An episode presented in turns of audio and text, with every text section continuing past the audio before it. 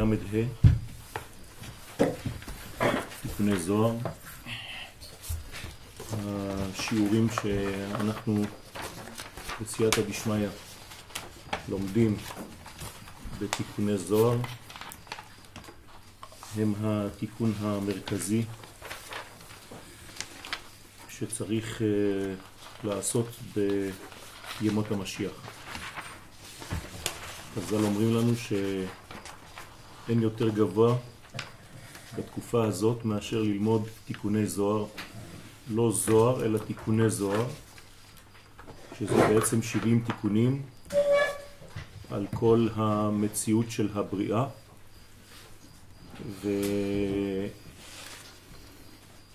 ובעזרת השם כשנסיים את התיקונים האלה אנחנו נלמד את התיקונים של הרמח"ל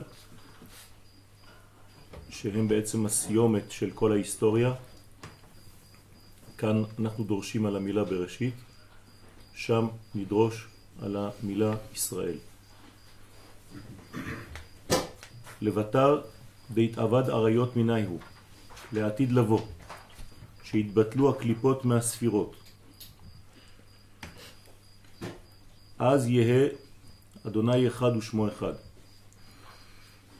מה שמונע היום את גילוי שם השם בעולם, כלומר את גילויו, את גילוי המלכות, השם של השם, לא השם עצמו, אלא השם של השם. כשאנחנו מדברים על השם,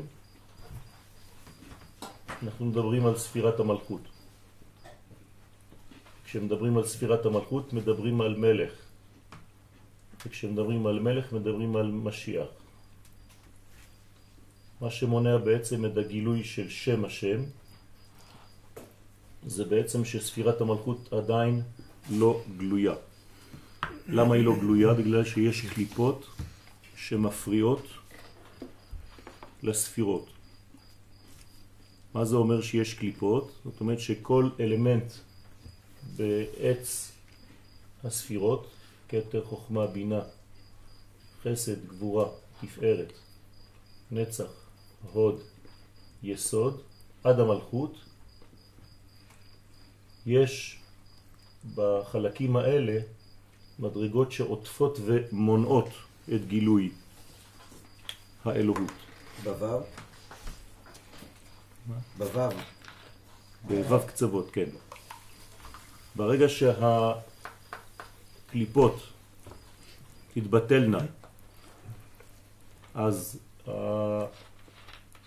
שם הוויה הוא נמצא פה, י' כ' ו' כ', הוא יהיה אחד, וגם שמו, כלומר רצונו, כלומר גילויו, זה הכל יהיה אחד. כלומר לא יהיה בעצם הבדל בין השורש ובין התוצאה. לכן היום אנחנו לא אומרים את השם הזה, אנחנו אומרים את השם הזה. א' ד' נ' י'. לא יכול להיות שאנחנו רואים שם אחד ואומרים שם אחר. למה זה קורה? בגלל שאנחנו לא יכולים היום לבטא את המהות בגילוי, בתוצאה. יש הפרש, וההפרש הזה הוא בעצם מכה לעולם.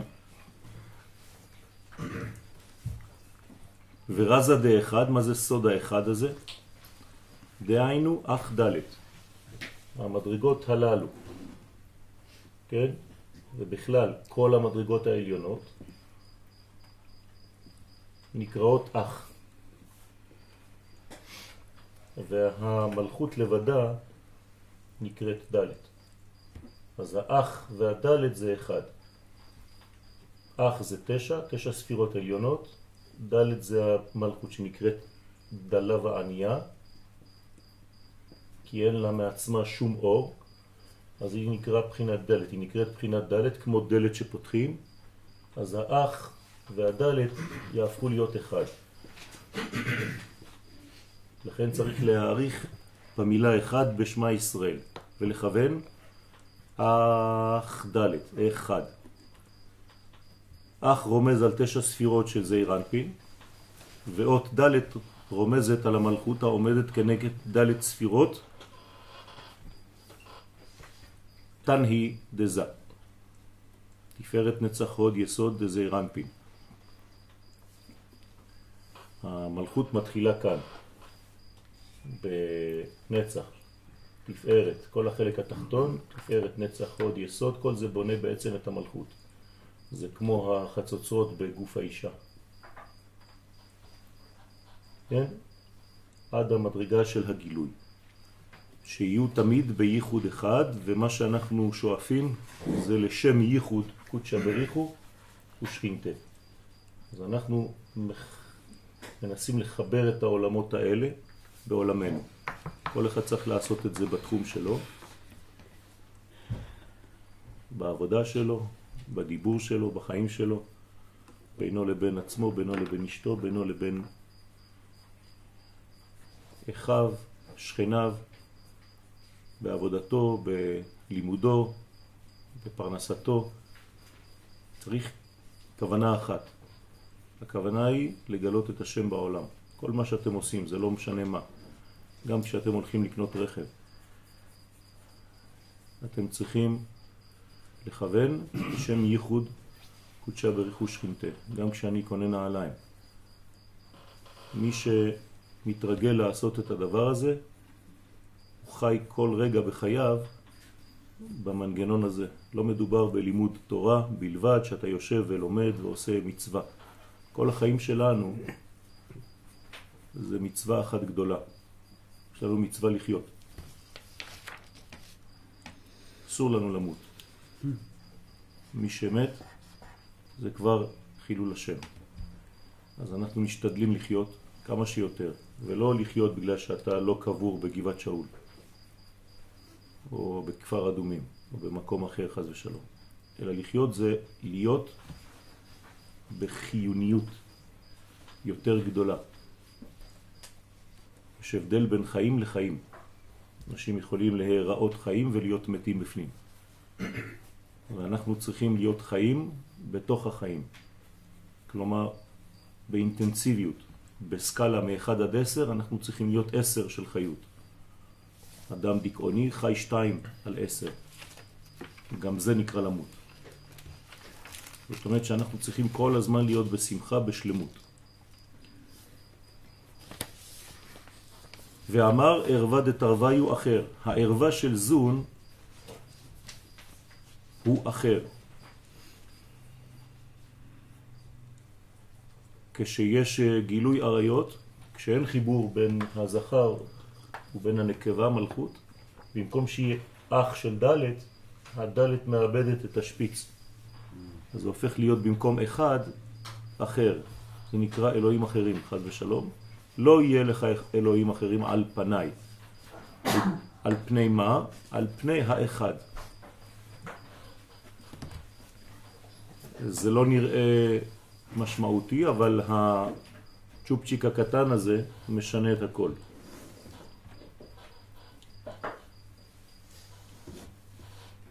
זה הבדל עצום.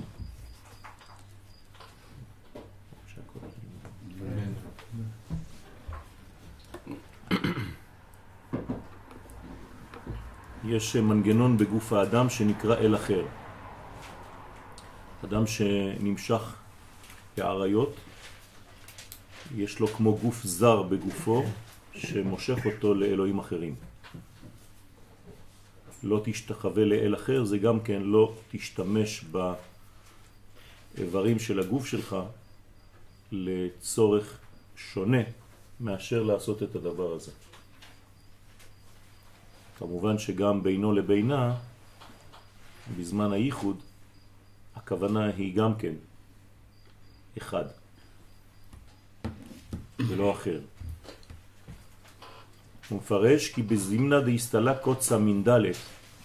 הזוהר מפרש שבזמן שהקוץ של הדלת מסתלקת, מן אחד, בעת שמסתלקת הקוץ של דלת, של אחד, שהקוץ הוא יוד, כן, אותו צ'ופצ'י קטן בגג הדלת, בצד ימין, זה בעצם יסוד דמלכות.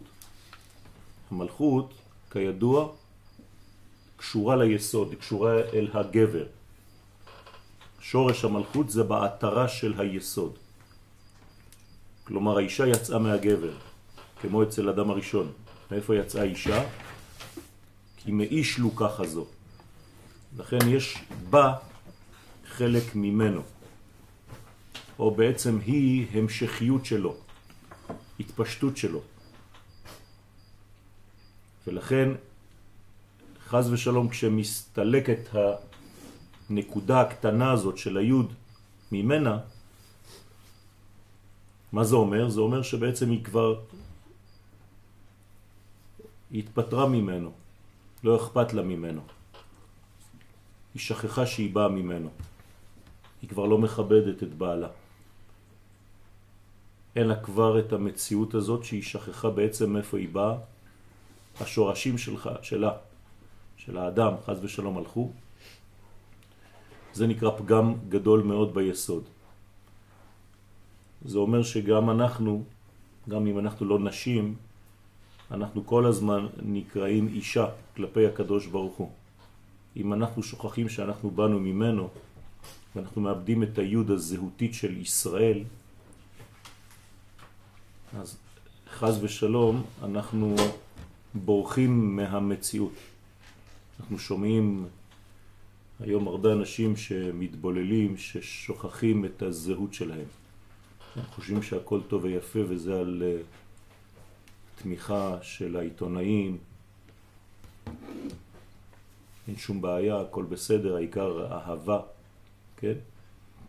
זה הכל שקר וכזב. זה פשוט פגם ביסוד. מה קורה כשהיוד הקטנה הזאת, כשהנקודה השורשית הזהותית הזאת נעלמת?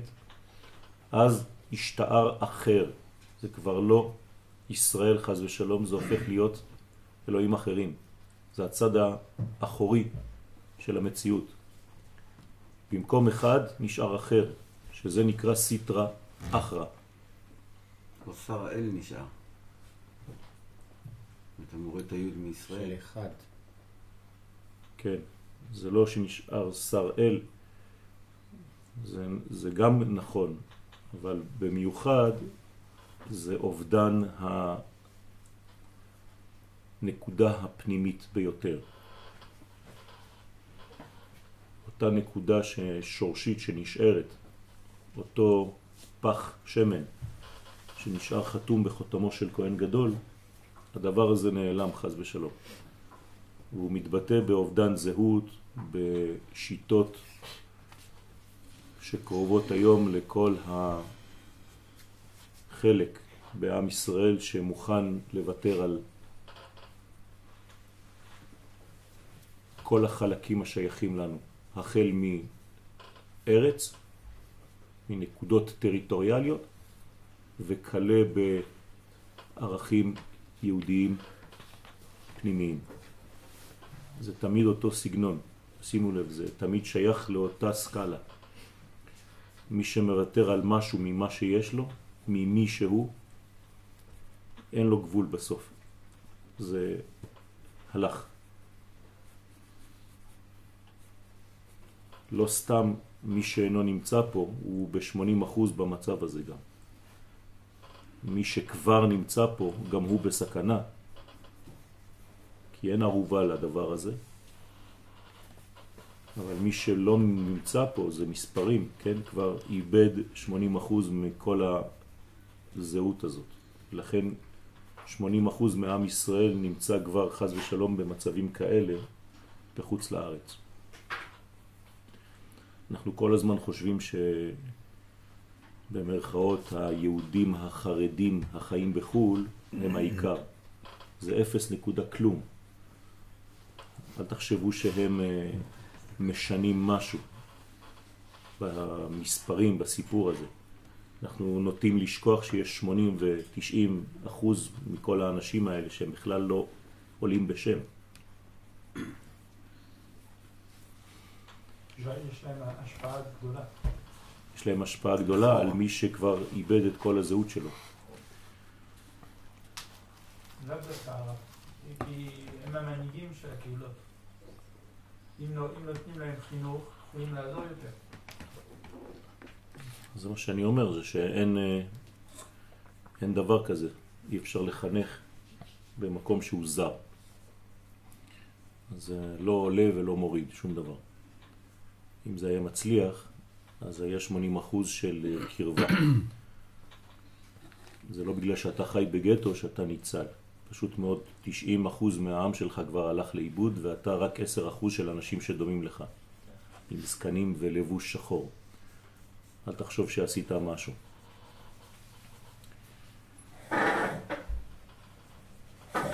אין חינוך ליהדות בחוץ לארץ. לא יכול להיות דבר כזה. ועלי תמר, עליו נאמר, וסוד אחר אל תגל. סוד הוא ביסוד. תורת הסוד היא תורת היסוד. כלומר הסוד של היוד, יסוד, יוד, סוד. זה תורת הסוד. פירושו של דבר כללות. היסוד יש לו דאגה אחת, להגיע למלכות. ברגע שהוא איבד את הדבר הזה, אז הוא יכול לדבר על המשיח כמה שהוא ירצה, אם הוא לא במקום הנכון, בתקופה הנכונה, בתורה הנכונה, בפיתוח הנכון, הוא רחוק. במקום להיות אל אחד, הוא הופך לאל אחר, חז ושלום. שהשפע מתאסף וסתום בו. היסוד יש לו אחריות גדולה להגיע למלכות. ועל ידי גם היסוד, שחז ושלום לא מבינים את תורת הסוד, כלומר את תורת האחדות, את תורת עם ישראל בארצו, את תורת השלם, תורתה של ארץ ישראל, שאין פינה במציאות שלו מלאה בהשם יתברך, בגילויו. ולכן נוטשים את ה...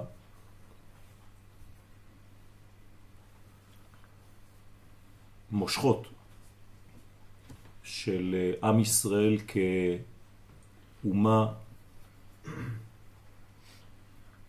עצמאית. במילים אחרות, אם אנחנו נוטשים את הפוליטיקה, שזה בעצם המהלך העולמי, ששם בעצם ההיסטוריה נעשית, דרך הפוליטיקה של כל האומות, ככה קוראים לזה. אז אנחנו משאירים את המושכות בידי ידיים זרות שלא מבינות כלום, של אנשים שהם רחוקים מהזהות. לכן יש אחריות לאנשי תורה להיות בפוליטיקה. הרבה פעמים שואלים מה לרבנים ולפוליטיקה. ואני עונה הפוך. אם הם לא יתפסו את המקום הזה, אחר יש. אז במקום אל אחד אנחנו רק באל אחר. זה פגם ביסוד. שם. אבל גם מי שנמצא באצטלה של תורה, זה לא מספיק שהוא שומר שבת.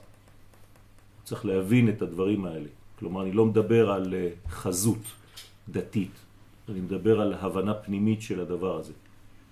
ומי שאין לו את זה, לצערנו, אז הוא לא מקדם באמת את כל התהליכים האלה. ומה זה גורם? לסלק את הקוץ מן הדלת של אחד ונשאר אחר.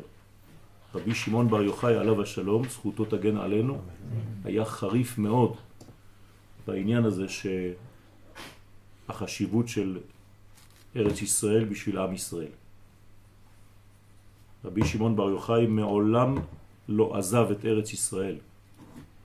כל המאבק שלו בחיים, שאתם לומדים היום בזוהר ואתם שומעים רבי שמעון, רבי שמעון, רבי שמעון, והרבה אנשים כאילו מתקרבים אליו, לא מתקרבים אפילו לצל של הגודל של הרגל שלו, של הציפורן שלו, כי הוא נלחם רק על דבר אחד, על עצמאות. רבי שמעון בר יוחאי היה לוחם לעצמאות ישראל בארצו. כל המרד של בר כוכבא, כל העניין של להקים עצמאות, מדינה, זה רבי שמעון בר יוחאי, רבותיי. כמו שהרב שלו, רבי עקיבא, כולם היו עסוקים בדברים האלה. מי שגדול בתורה עוסק בדבר אחד, בגילוי מלכותו יתברך בעולם בצורה אפקטיבית, לא סתם דיבורים באוויר של תורה ושל דתיות, אלא שיהיה מלך, בשר ודם, שינהל חברה בנויה מאנשים, מציבור שלם, שינהל פוליטיקה של קודש. ואדם כזה שלא עושה את זה, הופך את האחד לאחר וגורם גלות השכינה, חז ושלום. בכל מקום שגלו ישראל, גלתה שכינה עמהם. זה לא בדיחה, זה לא צחוק, זה לא כיף שגם השכינה באה איתנו, כמו שחושבים חלק מהאנשים. אני נותן שיעורים בחו"ל, אומרים לי, אתה יודע שהשכינה נמצאת פה? אידיוט. אתה לא מבין שבגללך היא פה? אתה חושב שזה אידיאל בשבילה?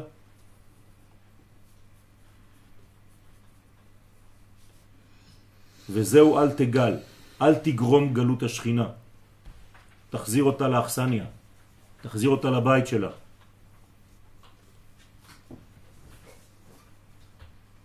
פתח רבי שמעון ואמר כי מילת בראשית באה לרמוז כי בתשרה יתברא אלמה, בתשרה נברא העולם. למרות שאנחנו מציינים את כ"ה לחודש אלול, הבריאה היא הופעתו של אדם הראשון. והופעתו של אדם הראשון הייתה בראש השנה, כלומר שישה ימים אחרי כ"ה לחודש אלול, וכיוון שהוא בעצם המרכז של כל הבריאה, ושאנחנו בעצם מחשבים את המספר של השנים לא לפי ביולוגיה עולמית, חמש מיליארד שנה, כל מיני מספרים הזויים, זה לא מעניין אותי. מה שמעניין אותי, מה שמעניין את התורה זה מגמתי. זה מתי הופיע הדמות הממונה על התיקון של העולם, על תחילת המוסר. זו הופעתו של אדם הראשון. לכן אנחנו קובעים מספר של תשע"ט היום להופעתו של האדם המוסרי בעולם, לא של הדינוזאור הראשון. כדברי רבי אליעזר במסכת ראש השנה דף י', סוף עמוד ב', חסר א' למהווה בראשית. מילת בתשרה חסרה א'. כן? היה אמור להיות א' בתשרה, זה אותיות בראשית. ופה יש תשרה בלי א'. החודש הזה תשרה הוא בלי א'. כלומר חסר מדרגה זהותית, פנימית, אחדותית, כדי להגיע לבראשית. ומה זו האלף הזאת? דה אדם, דה יתברא בתשרה. אז האות א', מי משלים אותה בעצם? האדם. אדם עם א' גדולה בא להשלים את הבריאה, את המילה תשרה. תשרה בלי אדם זה לא תשרה. חז"ל דורשים את המילה תשרה על השראת השכינה. דתשרה על עמה, שהשכינה שורה על עם ישראל ועל העולם דרך עם ישראל. אבל בתנאי שהאלף פועלת, מתפקדת, כלומר האדם.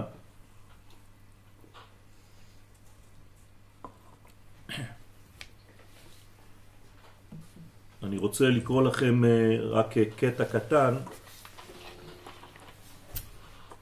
מהמכתב האחרון של הצדיק שהתקבל אה, מוצאי שבת. הזאת.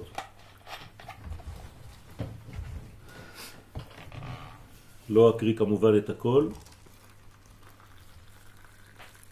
הגאולה בידינו. בידינו הדבר בלבד, אומר הרב. השם רואה בשמיים שרוב העם עסוקים רק בעצמם. ואתם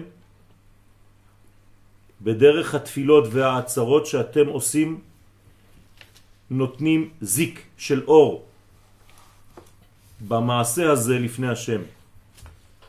ואזי זה בעצמו הדבר המזרז הגאולה מאת השם. כי הגיע הזמן של סיום הגלות, ככתוב בתורתנו.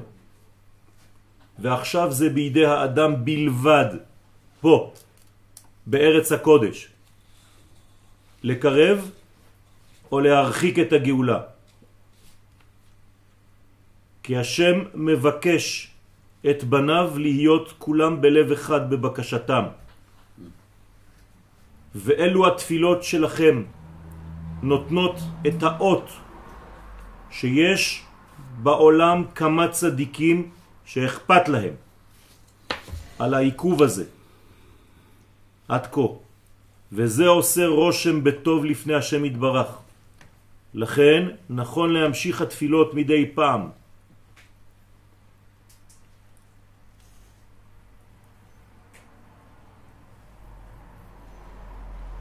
ותדעו שתפילתכם עושה רושם בשמיים. ואם הייתם יודעים מה הכוח שיש בזה, מאותו ייחוד בתפילותיכם, אזי כל אחד ואחד שהיה בתפילה היה עושה ופועל פעולה בשמיה. ותתברכו כל החברים בזאת. כי היה חסר לזמנים אלו שיצא מלב כלפי שמיה. זאת אומרת שיש כאן מגמה, קרוב גם אנחנו ממשיכים באותה מגמה, והתפילה הבאה מתחילה כבר להתרקם מאחורי הקלעים, ואנחנו נידע בעזרת השם את הציבור. כלומר הדבר בידינו, ולכן האדם, א', התחתון שנברא בתשרה, אומר הזוהר הקדוש, בגין דעתידה ארעה לאיטלתיה, בגינה, לפי שעתידה הארץ להתקלל בשביל האדם, בגללו, בחטא של עץ הדעת. דהו זה מה שכתוב ארורה, א', ארור, האדמה בעבורך. כלומר, יש כללה שניתנה לארץ בגלל האדם. שנעשה מן האלף של אדם ארור. השתמשו באותה א' במקום אדם, האנטיתזה של האדם זה ארור. מקולל. לכן הסתלק מן תשרה, הסתלקה אות א' ממילת תשרה, לכן נקרא חודש תשראה, או איתשרה. ככה היה צריך להיקרא החודש, אלא האלף הלכה. הוא פתח בבית, דאי ברכה. פתח הקדוש ברוך הוא את התורה באות ב' שהיא אות הראשונה של ברכה. ברכה מלשון הברכה, לשון קישור, שעל ידי שבני ישראל ילמדו את התורה יגרמו להתברכה הרעה.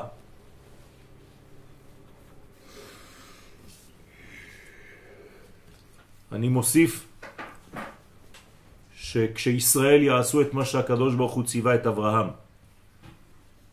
הקדוש ברוך הוא לא ציווה את אברהם ללמוד תורה. ציווה אותו לרשת את ארץ ישראל כדי להיות גוי אחד בארץ, ואז כתוב ונברחו בך כל משפחות האדמה. שתתברך הארץ בכל מיני ברכות. ולאפקה לה מן לבטיה, ועל ידי זה יוציאו את הארץ מקללתה.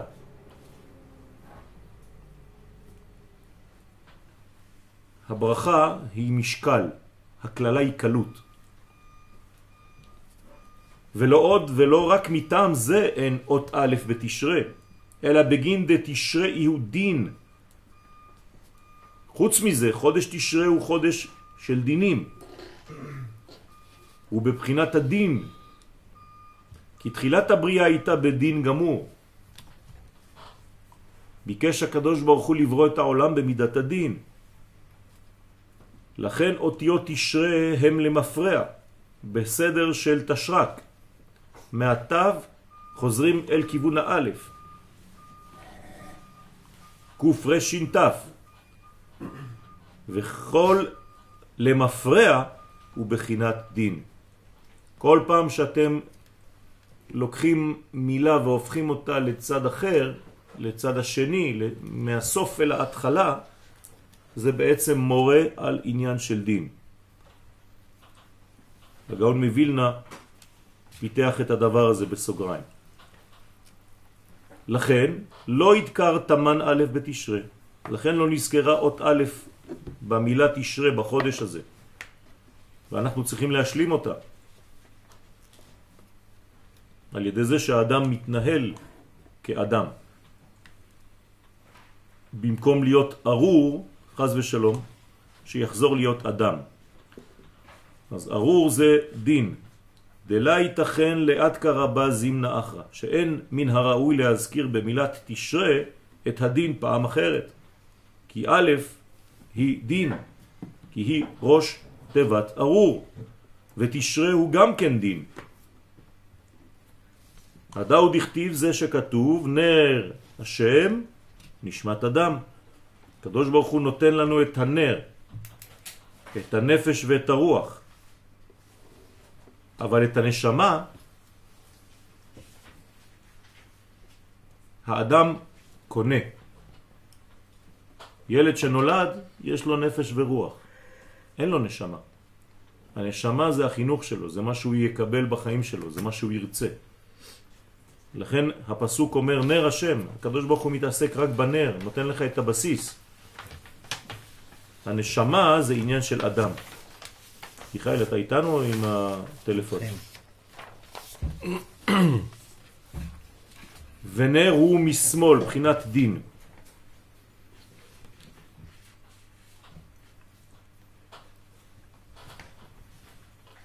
שוב חלק מהזוהר הקדוש שנעלם מאיתנו, כי לא נמצאו כל החלקים. לכן התיקון הזה, ל"ה נקטע, נגדע באמצע. זה מה שיש לנו היום. אז אנחנו מסיימים בזה תיקון ל"ה ואנחנו עוברים מיד לתיקון ל"ו. ברוך אדוני לעולם אמן ואמן. תיקון ל"ו אנחנו יודעים למה הנר הוא משמאל, כי זה החלק התחתון. החלק התחתון נקרא שמאל. נפש ורוח זה החלק התחתון. הנשמה היא החלק העליון, היא נקראת ימין. כלומר, הקדוש ברוך הוא נותן לנו את הבסיס, ואנחנו צריכים לרכוש בחיינו את הנשמה, את התוכן. שלושה שותפים באדם. כן? הקדוש ברוך הוא בעצם נותן את הנפש ואת הרוח, וההורים והאדם עצמו צריכים לרכוש את המדרגה הפנימית, הנשמתית. זה החינוך האמיתי שצריך לתת לילדים. יש להגיד שהגילוי של ברוך הוא זה על ידי עבודת האדם, כן. הווי נשמת אדם, יכול לגלות את האור של השם על ידי הפעולות שלו. נכון, זה, זה, זה בדיוק העניין של הרכישה. רכישה לא לקנות נשמה שאינה. כן? הכל, הכל נמצא, הכל בה נמצא. גם המשיח נמצא. גם המשיח נמצא פה. הוא בארץ ישראל. אבל אם אנחנו לא עושים את העבודה הנדרשת, אז הוא לא יכול להתגלות. גם משה רבנו היה בתקופת דור המבול. אבל הוא נשאר בפוטנציאל. נוח. ביסוד המים. והוא המתין. אם הדור ראוי, אז משה מתגלה. אם הדור לא ראוי, אז משה נשאר גנוז. זה ככה בחיינו. המשיח של עצמנו זה הנשמה. אני צריך לגלות את המשיח של יואל. המשיח של יואל זה הנשמה שלו. אם אני מסתפק בנפש וברוח ולא מגלה את החלקים העליונים, את הנשמה, את החיה ואת היחידה, אז לא גיליתי את המשיח של עצמי. אז לא נגאלתי. בתיקון ל"ו, כולנו נמצאים כשאנחנו נולדים בנר. כן, זה הבסיס נר השם. זה גלוי, זה דבר גלוי. הנשמה היא גנוזה והיא צריכה, היא דורשת גילוי, היא דורשת מימוש. נפש עוד איכשהו אני מבינה, אבל רוח זה משהו שהוא לא... נכון, אבל בתוך הנפש עצמה זה הרוח של הנפש. זה לא רוח לבדה. זה החלקים הבסיסיים ביותר. זכה, נותנים לו רוח. זכה עוד יותר, נותנים לו נשמה. כלומר, מה זה נותנים לו? הוא מגלה. זה כמו שהקדוש ברוך הוא ירד לראות מה עשו בני האדם כשהם בנו את מגדל בבל. מה זה הקדוש ברוך הוא ירד? התגלה. כן? פתח רבי שמעון ואמר בראשית, דא אי הוא שבת בראשית. במילה בראשית גנוזה מילת שבת. בראשית היא מורה על שבת הראשונה שנקראת ראשית. שבת. בסדר? אז אפשר לומר ששבת גנוזה במילה בראשית, למשל בברית אש או בירא, מי שיש לו יראה של השבת. אז אתם רואים שהצירוף בראשית כולל בתוכו את האלמנט העיקרי הנקרא שבת. שבת זה נשמה, יומא אצילות. ולא יומא דגופה. זאת אומרת שהצירוף הזה כולל את העיקר. ולא זו בלבד, אלא שהמילה ראשית היא בעצם השבת הראשונה. דהיינו המלכות שהיא ספירה ראשונה ממטה למעלה. כשאנחנו מסתכלים על הספירות מהבחינה שלנו כבני אדם, ממטה למעלה, הספירה הראשונה היא מלכות. וזו השבת הראשונה. למה? דה שבע שבתות אינון. יש שבע שבתות, שהן בעצם שבע ספירות תחתונות. כל אחת נקראת שבת. זין תחתונות זה כמו שבע שבתות. כלומר, בכל ספירה יש את המלכות שלה. פה יש מלכות של חסד,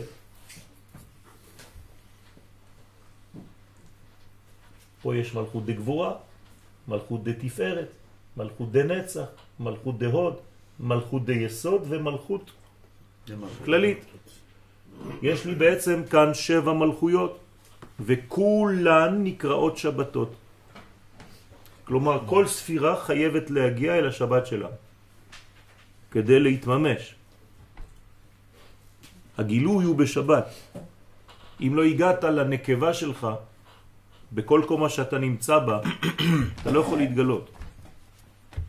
חסר לך בעצם מנגנון נוקבי מצד האישה, מצד הנקבה, שלא מאפשר לך לגלות את האור. לפי שכל אחת כלולה משבע. והיינו לכל חד אית לשיט ימי המעשה.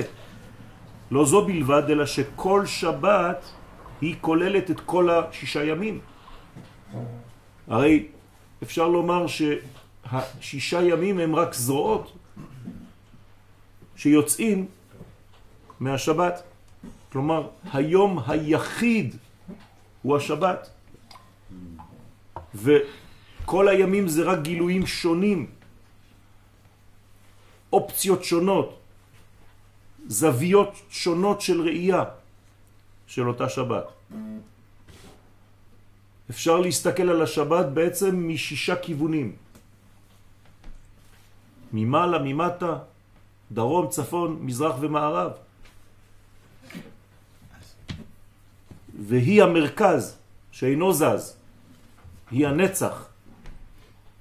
כשאנחנו מנענעים את הלולב לשישה כיוונים, יש בעצם כיוון שביעי, אבל זה כיוון שהוא אמצע, אנחנו מביאים הכל אליו. כשאנחנו מדברים על השבע המלכויות זה שש שנמצאות כל אחד בספירה בפני עצמה, אבל השביעית זה המלכות בפני עצמה, זה לא המלכות שבמלכות. היא המלכות של, של אותה ספירה, אבל היא מגלה את לא, כל אבל המנגנון של האחרונה, הספירה. השביעית, השביעית היא זה כוללת את הכל. המלכות, זה המלכות בפני עצמה, זה לא המלכות שבמלכות, כי השאר כן. זה מלכות דה בחסד, אבל גם שבגבוה. כאן, גם זאת, היא מלכות כללית, אבל יש לה גם היא מלכות של מלכות. כן, אבל אם אנחנו מדברים על מלכות ומלכות דה מלכות, זה כבר שמונה, זה כבר לא שבע. נכון, אבל המלכות של המלכות כולה מלכות גם. אז אנחנו... זה רק עוד יותר אה, ליטוש. גילוי התיקון הכללי, הגדול, זה לא רק להגיע למלכות, אלא להגיע למלכות של המלכות. כן, אבל כן, כשאנחנו עושים את ההשוואה הזאת של השישה ימי שבוע כן, לעומת שבת, אז זה כאילו, כל השישה זה כביכול המלכות של כל חסד, כן. והשבת בפני עצמו זה המלכות, לא זה של לא... כל חסד, של כל ספירה. של כל ספירה, סליחה, וה, וה, והשבת בפני עצמו זה המלכות. נכון. ולכל אחת יש לה ששת ימי המעשה. רוצה לומר שכל ספירה כלולה מו"ב קצוות שלה, שהם חסד גבורה תפארת נצח הוד יסוד, ויחד עם המלכות שלה הרי שבע בחינות. הוא מפרש ואומר, וכל יום הדקודשא בריחו הוא אלף שנים, כל יום של הקדוש ברוך הוא כן? עוד השבוע התווכחתי עם מישהו שזרק לי עוד פעם שהקדוש ברוך הוא ברא את העולם בשישה ימים. אמרתי לו, יש לך פסוק שאומר את זה? אין שום פסוק בתורה שאומר שהקדוש ברוך הוא ברא את העולם בשישה ימים. אמרתי לו, אתה יודע לקרוא בעברית? אתה מבין עברית? הוא אומר לי, כן. אמרתי לו, כתוב כי ששת ימים עשה, לא כי ב. ששת ימים עשה. הוא לא לקח לו שישה ימים כדי לברוא עולם. הוא ברא שש מדרגות. אתה מבין את ההבדל? אה. אז מה זה הוא ברא שש מדרגות? זה אומר שבעצם כל יום, כל מדרגה כזאת, מבחינתנו, אנו, בתרגום למימד של זמן אנושי, זה אלף שנים. מה שקרה בעצם ביום הראשון של הבריאה יתממש במשך אלף שנים בעולם שלי. מה שקרה ביום השישי של הבריאה זה מה שאנחנו עכשיו חיים באלף השישי של הבריאה. מתי נברא אדם הראשון? ביום השישי. מתי ייברא מי שנקרא אדם בעולם ויתגלה? באלף השישי. וישראל קרואים אדם. כלומר, באלף הזה עם ישראל צריך להתגלות בהיסטוריה. עם ישראל או משיח? עם ישראל. משיח זה רק אנטנה. בסדר? תפסיקו לחלום על, על, על, על בן אדם שיבוא לעשות את העבודה במקומנו. אנחנו, כל המכשיר זה אנחנו. הוא רק הקולט האחרון. אנטנה לבד לא עושה כלום. ראיתי בן אדם הולך עם אנטנות ורוצה לקבל שידורים. קיפוד. כן? אמיתי. היה אחד. בצרפת במקום שהיינו גרים, בניס, היה כל, כל הזמן הולך עם אנטנה. ככה, כמו חולה רוח, כן? זה פשוט מאוד לבקש משיח ולא להיות בכלל שום דבר. אתה לא יכול לבקש משיח אם אתה לא עם. אין מלך בלי עם, ואין עם בלי ארץ. אז מה אתה מבקש משיח ב... ב לא יודע איפה בעולם? על מי אתה צוחק?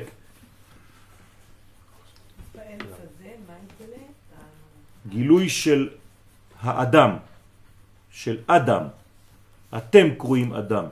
כלומר, עם ישראל בארצו בעצמאות. מה יתגלה עד האלף השישי? כל המנגנונים החיצוניים לאדם, הכל חיצוני לאדם, האדם באחרון, כמו שעם ישראל הופיע האחרון בהיסטוריה, בין העמים. אין עם שנברא אחרי עם ישראל, כל העמים קדמו לנו. כמה זמן יש השישי כבר? תעשי חשבון, אנחנו ב-5,000, 779, כלומר 779 שנה. כלומר חסר לנו מה היה פחות. לפני... כל השאר, כל הבניין של כל האלמנטים. אבל האדם היה קיים. לא, זה ישראל, אני מדבר על הופעתו של ישראל. אדם זה לא אומות העולם. אין אומות העולם נקראות אדם. אתם קרואים אדם, זה החידוש. ולא רק שאתם קרואים אדם, אלא שבאותו יום שישי של הבריאה, הוא קם על רגליו. הוא לא סתם היה, הוא קם על רגליו, והוא קרא שמות. זאת אומרת שעם ישראל צריך לקום על רגליו, זה יום העצמאות. במספרים, זה לא סתם, אני עשיתי לכם כבר ביום העצמאות, מתי אדם קם על רגליו מבחינה מספרית. זה יצא תש"ח. בעולם אנחנו קוראים אדם, אבל בשמיים אנחנו קוראים, נקראים חיה. לא, אין חיה עומד לא. על- ברקיע, לא, אלא לא, לא. פה זה ישראל. אתם, אתם. שם זה חיה אחת. אבל אם, אתה, אם אנחנו עכשיו מדברים על זה שאדם אה, בהשוואה לעם, עם זה אחד, נכון. זה לא אנחנו. אבל אתם קרואים אדם. אתם כמכלול וכפרטים. החיה זה מדרגה עליונה מאוד, זה הנשמה הפנימית ביותר של אותו אדם. כלומר, נשמת האומה שנמצאת גבוה כאילו- גבוה ברדלה. לא ההופעה, אלא השורש לפני האדם, ההופעה. האדם זה ההופעה, כן. והפנימיות זה החיה. נכון. ועוד יותר גבוה, היחידה הזאת. כן, חיה אחת. לכן אלף שנים, כל יום של הקדוש ברוך הוא הוא אלף שנים. אז מה נשאר לנו לראות? פשוט לפתוח גמרא ולראות מה קרה בשעות של היום השישי. ברבע האחרון שלו אנחנו... כלומר, אנחנו נמצאים בשעות האלה. כל שעה זה 42 שנים וחמישה חודשים. כלומר, שעה ראשונה באותו יום שישי, בבוקר, כי האדם נברא ביום ולא בלילה. כלומר, ההיסטוריה האמיתית שלנו מתחילה ב-5500. אתם מבינים, נכון? כי מ-5,000 עד 6,000 זה היום השישי, נכון? אבל כיוון שהאדם הראשון לא נולד בלילה, אז אני חייב להיות כבר בחצי. כלומר, ההיסטוריה האמיתית שלנו, מתי היא מתחילה ממש להתממש? היום אנחנו ב-5779, נכון? אז זה רק 279 שנים. שם התחלנו באמת להופיע. ובתוך זה עכשיו, תחלק את זה ל-42.5, ואז אתה תראה כל שנה כמה זמן זה לוקח, ואתה תראה מה קורה.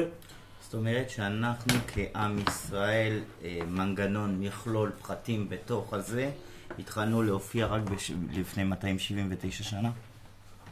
כן, זה נקרא אדם, זה הופעתו של אדם הראשון. זאת אומרת שעד עכשיו כל מה שהלך בהיסטוריה מבחינת עם ישראל, רק היה רק הכשיר את הכ- השטח. הכשרה והכנה נכון. לתפקיד האמיתי שנמצא ב-279 שנים האחרונות. בדיוק.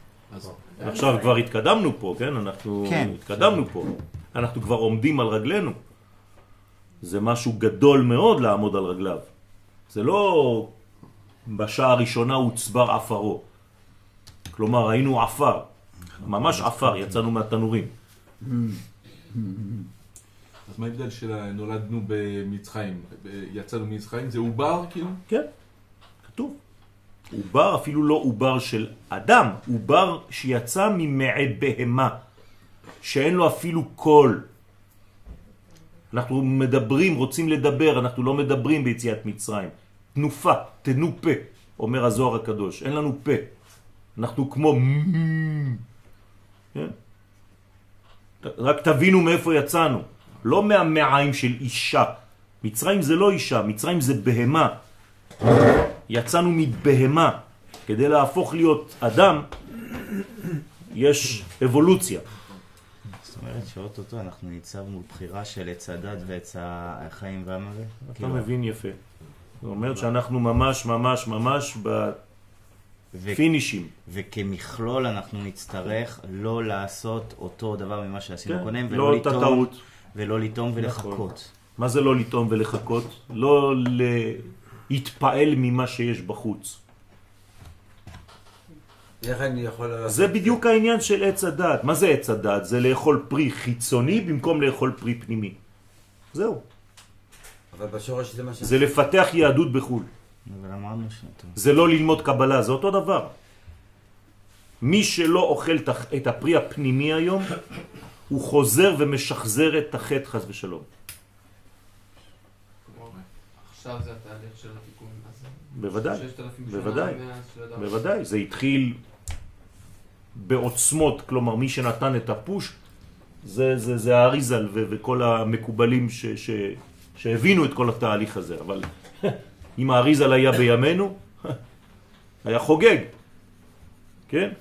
הצלחנו, עוד לא סיימנו, אבל התקדמנו מאוד בתוך עומק התהליך הזה. צריך להודות לקדוש ברוך הוא כל שנייה. איפה אנחנו היום ביחס לאיפה שהיינו רק לפני 80 שנה, שם ירחם. בגלל זה הכאב הזה שאנשים לא מבינים את זה. הדאוד הכתיב זה שכתוב כי אלף שנים בעיניך כיום אתמול כי יעבור. דוד המלך הוא זה שנותן לנו את הסוד הזה בתהילים. כלומר, יש לך אפשרות לעשות חשבון פשוט. קח את היום השישי ותתרגם אותו לאלף שנה, מ-5,000 עד 6,000. תמצא את כל הסודות של ההיסטוריה שלך. לכן ששת ימי המעשה הם כנגד ששת אלפים שנה שהעולם מתקיים.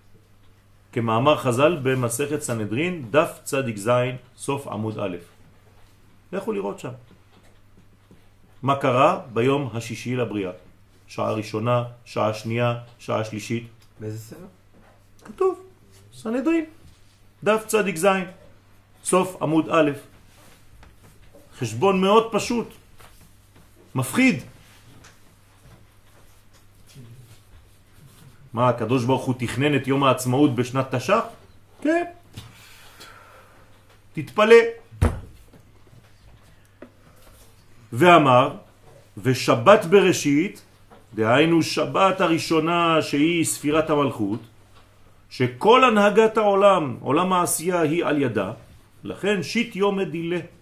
שישה ימים שלה, שהם הוו קצוות שלה, של המלכות, של השבת, שהם סוד שש אלף שנה שהעולם מתקיים, כי בסופו של דבר זה גילוי כל העולם שלנו. זה כמו מלכות אחת גדולה. כל מה שמתגלה בעולמנו זה רק מלכות, נכון? עכשיו, כשאני מדבר, זה המלכות. הלוח הזה, הוא מגלה דברים, הוא מלכות.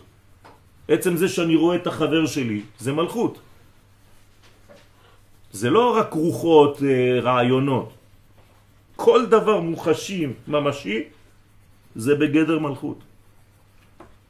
לכן, זה עולם העשייה, זה התיקון האמיתי. אינון הם שני אלפים תוהו, אז חז"ל חילקו את זה באלפיים תוהו, אלפיים תורה, אלפיים ימות המשיח. אתם זוכרים? בשיעור של שבת שעברה, פיתחנו את המהלך של הדורות, שהם כנגד חסד וגבורה. זה אלף הראשון. היה בחסד, לכן היו מעריכים בו שנים בשלום. תיקח את מי שחי באלף הראשון של ההיסטוריה, מבריאת העולם. אנשים היו חיים בשקט, למה? השפעה, השפעה, יש זמן, חסד. מתים ב-970 ועוד, אם לא היה חטא בכלל. אבל זה טוב. כן. אבל זה היה ספירת החסד. כלומר, חסד וגבורה, שתי הספירות הראשונות, היו בעולם התוהו. איך יכול להיות שחסד זה תוהו?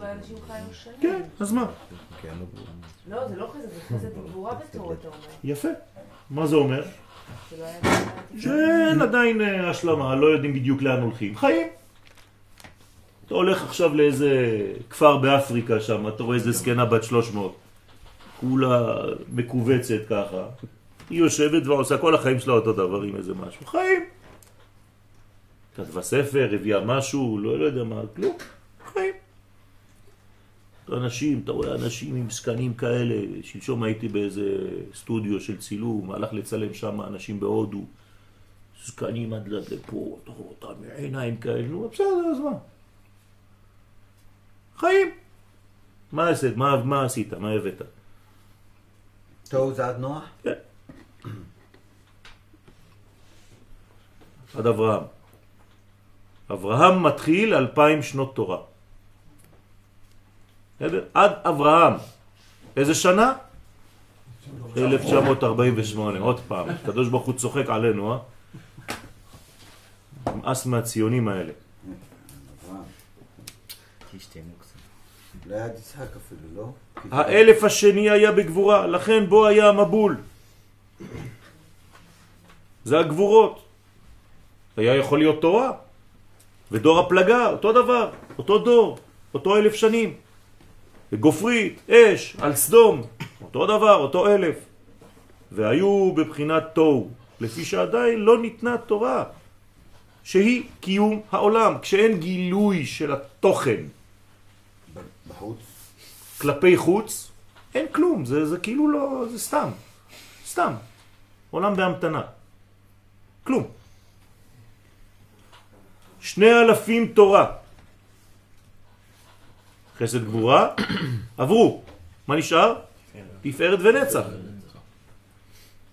כלומר התורה שייכת לספירת התפארת והנצח, זה מובן, לא? התורה היא איזון, היא מרפאה את כל מי שלומד אותה, את מי שחי אותה, והיא נצחית. אבל, סליחה, בכל מקרה לא היה אפשריות לקבל את התורה היה. בתקופה הזאת? היה. בפוטנציאל, אבל לא היה לא, לא, עם. לא, לא, היה, היה. דור המבול יכול היה להתגלות כעם ישראל. ישראל. בוודאי. הרי עם ישראל זה לא איזה אה, קופסה, זה, זה, זה זהות, הזהות הזאת יכולה הייתה להתממש. אברהם חי באותו דור. אם, אם, אם הדברים היו מתלבשים בו ומתגלים, למה לא? אלא שמרדו בו. נמרוד. לא רצו להיכנס לעם ישראל כביכול, לא רצו להיות אני, הנושא של החיה הזאת העומד באמצע הרקיע. אתם מבינים את מה שאני אומר? אתם חושבים שהיהדות זה סתם אנשים שנולדים מבטן. אבל זה, זה, זה פוטנציאל, אם אני רציתי לחיות את הפוטנציאל הזה, הוא היה עובר דרכי. אז יש בעיה של המנהיגות פה. זה לא בעיה של המנהיגות. זה בעיה של איפה אני נמצא, יכול להיות גם של מנהיגות, אבל איפה, מי, מ- מי מגלה את הדבר הזה? למה זה לא יכול היה להתגלות? יפה מאוד, ארץ ישראל. בכלל לא הבינו את העניין הזה. הרי כמה זמן לוקח לאברהם לממש את הלך לך? 75. זה מה שאתם חושבים בפשט. כן? עד היום. עד לפני 70 שנה זה, זה לקח זמן. אז למעשה נמרוד, הוא- הוא הוא- הוא מרד ב- בקטע האחרון, הוא לא רק מרד, נמרוד זה בעתיד. אנחנו כל הזמן נמרוד. בנמרוד. וואי וואי וואי וואי. זה פה, תמיד אנחנו ניפגש עם המרידה הזאת. היא לא עוזבת אותנו. זה לא כוח ההתנגדות שלנו? בוודאי, זה כוח, זה הכל טוב. אני צריך לדעת מה אני עושה עם זה. אם יש לי כוח שבא ומתנגד למהלך שלי, אם אני לא דוחה אותו ומתגבר עליו, אז זה בכלל לא טוב. בטח שיש לי כוחות מתנגנים בתוך הגוף. גם לי יש נמרוד קטן בתוך יואל, שמתנגד? לכל המהלך של אברהם שבתוך יואל. מצד שני תמיד אמרנו שבלי ניגוד אנחנו לא יכולים להגיע לאור. יפה, אז אמרתי, זה כאילו, טוב, ואנחנו אבל בתנאי שאתה כן. פועל, ניגוד. ומסך, אנחנו צריכים ניגוד ומסך, אם כן. לא לא נגיע לשום מקום. נכון. אז האלף השלישי ניתנה תורה, היא בתפארת. באלף הרביעי, שבנצח, נבנו שני בתי מקדש, שהם, שבהם הייתה עבודת הקורבנות. זה עבודת הנצח, כלומר זה אלפיים תורה, זה מתחיל לתקן את העולם. והנצח זו ירושלים, אתם זוכרים, נכון? בגמרא. בית המקדש, קורבנות באים על פי התורה,